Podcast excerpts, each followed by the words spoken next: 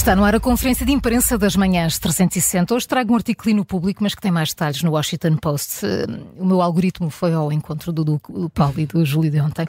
É então. É sobre um restaurante em Roma que levou ainda mais longe o conceito pet friendly. Uh, neste caso é mesmo um restaurante para cães. É o único em toda a Itália. Chama-se propriamente Fiuto, que é a palavra italiana para cheirar. Para cães, uh, restaurante para cães quer dizer o quê? É para os próprios animais uh, fazerem lá as refeições? Sim, exatamente. E vão com os donos, vão jantar fora com os donos, na verdade. Ou os, ou os donos é que vão com os cães jantar fora. Hum. Pois, se for com os gatos, é seguramente os donos que vão com os gatos.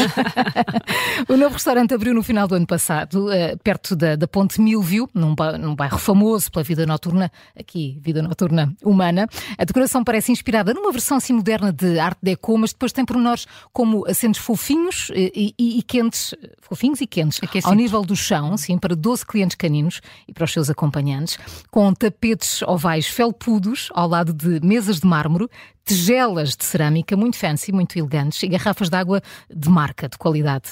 Do menu há opções de alta cozinha a preços razoáveis, mas não há cá especismo, ou seja, por isso não há discriminação. A gama de pratos disponíveis para os cães é tão sofisticada como a dos humanos.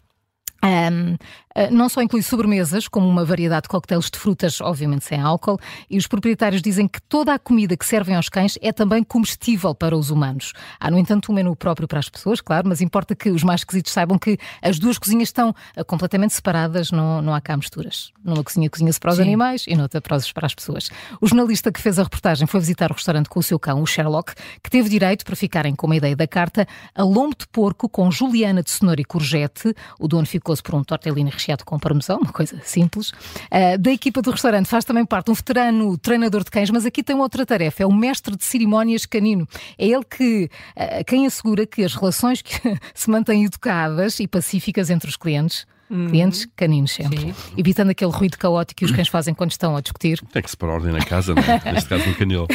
o Fiat ainda nem dois meses fez, mas os donos dizem que já está a correr para além das expectativas. Numa festa de Natal, por exemplo, o restaurante esteve completamente cheio e parece que não só se come bem, como também se pode, pode ser espaço para dates caninos. Foi o caso do Sherlock, se fartou de socializar com Nina, uma rafeira tímida de 4 anos, que, segundo o dono, também gostou muito do jantar.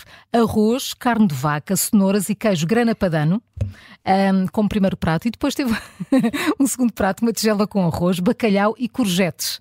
Fino, hein? Ah, mas há muita courgette ah. nesse restaurante. São veggies. Portanto, se for a Roma e quiser levar o cão, já tem o que visitar a dois. Há mais detalhes sobre o restaurante Fiuto no público e também no Washington Post. Ora, uma notícia do primeiro mundo. é mesmo. Um, um, cão vadio, um cão vadio não entra, portas não deixa.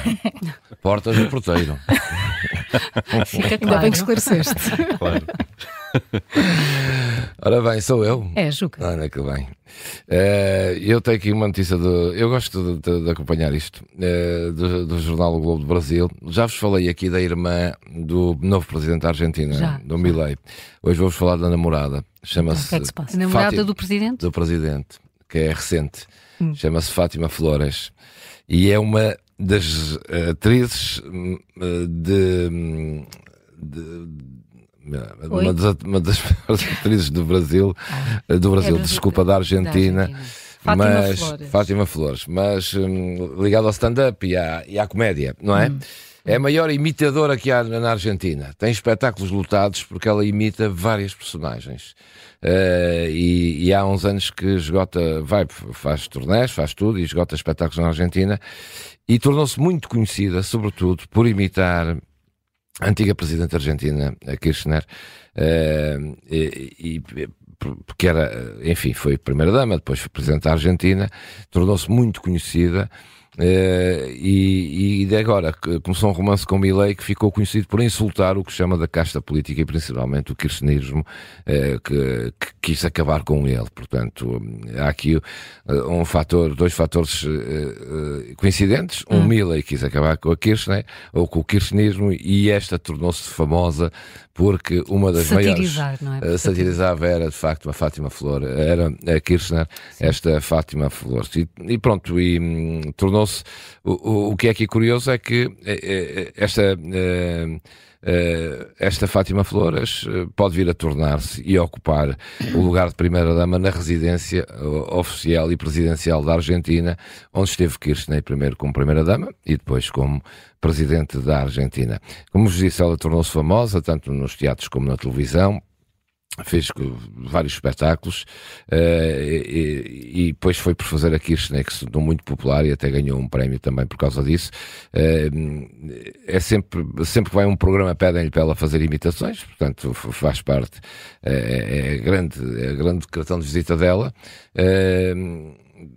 e agora, com uh, Milley, ele, eles conheceram-se precisamente num programa de televisão, foram convidados e conheceram-se lá. E passados uns um meses, criou-se um clima, passados uns meses, ela disse que já estava divorciada e, portanto, começou a namorar com ele.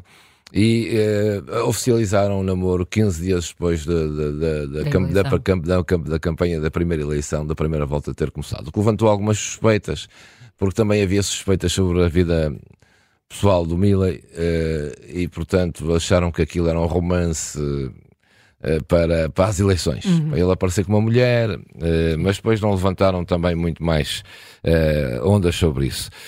foram, voltaram depois, já mais tarde, juntos ao programa onde se tinham conhecido. e foi a última aparição que fizeram. É raro ela aparecer. Uh, teve no bunker, no bunker que, quando, na noite das eleições, mas não apareceu na campanha. Uh, agora, anda-se a dizer na Argentina que a relação já terminou, eles têm desmentido, mas eh, a verdade é que esta hum, Fátima Flores está-se a tornar, obviamente, numa das estrelas da nova política argentina, sobretudo eh, de, por ser quem é e, e por estar com Milley. Vamos ver até quando é que isto dura. Isso dura, eh, tanto ele na presidência como ela, como mulher dele.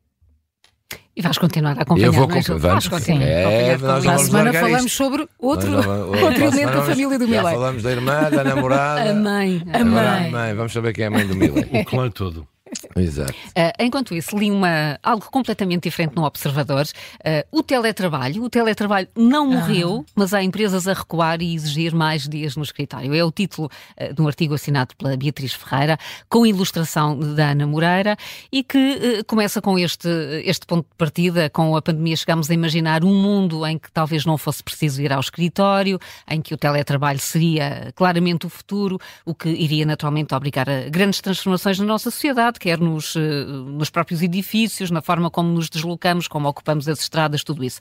Ora, o que está a acontecer é diferente. Eh, nos últimos meses, eh, vários trabalhadores têm relatado que lhes foi pedido ou, em algumas circunstâncias mesmo, exigido mais dias de trabalho presencial. A percepção de muitos especialistas que foram consultados pelo Observador para este artigo é que ali, a partir do segundo semestre do ano passado, tem havido uma, uma inversão no sentido de estimular mais idas ao escritório, uh, com as empresas a alegar uh, fragilidades no modelo do teletrabalho. Uhum a vários níveis de cooperação de equipas, de comunicação, de resolução de problemas. Há muitos exemplos em citação no, no artigo. Uh, alguém que diz é muito difícil estarmos numa sala de reuniões virtual com 15 ou 20 pessoas e conseguirmos escutar todas. Se estivéssemos presencialmente era mais fácil.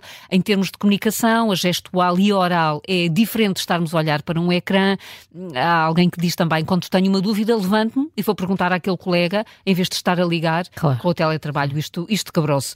Um, há muitos responsáveis responsáveis por recrutamento em Portugal que negam uh, que isto significa que o teletrabalho está a acabar, preferem outra expressão, dizem que está a ser calibrado uh, e o que, uh, o que se tem visto é que uh, antes, ou melhor, logo a seguir à pandemia, o modelo mais frequente era dois dias no escritório e três em casa. Agora parece que a fórmula é diferente, é, é, é, mesmo três no escritório e só duas em casa, um, um, uma forma de conciliar o trabalho com a vida familiar.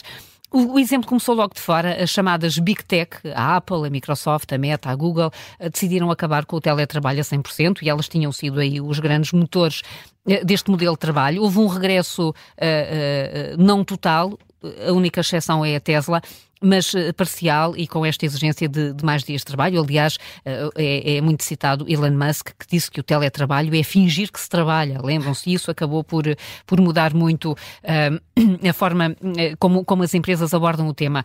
Atualmente, as empresas querem, enfim, seduzir os trabalhadores para, para regressarem aos escritórios com muitas formas, matraquilhos, Playstation, mesas de ping-pong, lugares de estacionamento, pequenos almoços grátis ou aulas de meditação yoga. Mas o artigo começa, e, e, e termino com isto, uh, começa com o exemplo de uma tecnológica portuguesa que tem presença em seis cidades no país, ela não é identificada.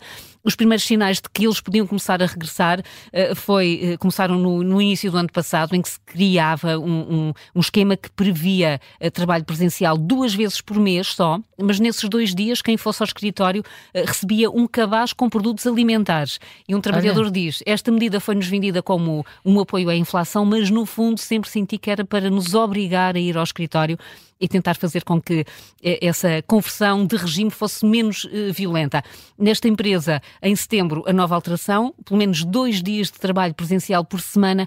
Ora, esse trabalhador diz que nessa altura já tinha, entretanto, comprado uma casa a mais de 50 km de distância Ui, da empresa. Sim, foram tomadas muitas decisões. Foram tomadas decisões. Há novos problemas para este ajuste, esta recalibragem. É muito interessante e o artigo dá exemplos concretos, Boa, conta que não foi fácil ter respostas concretas de, das empresas portuguesas, houve só algumas.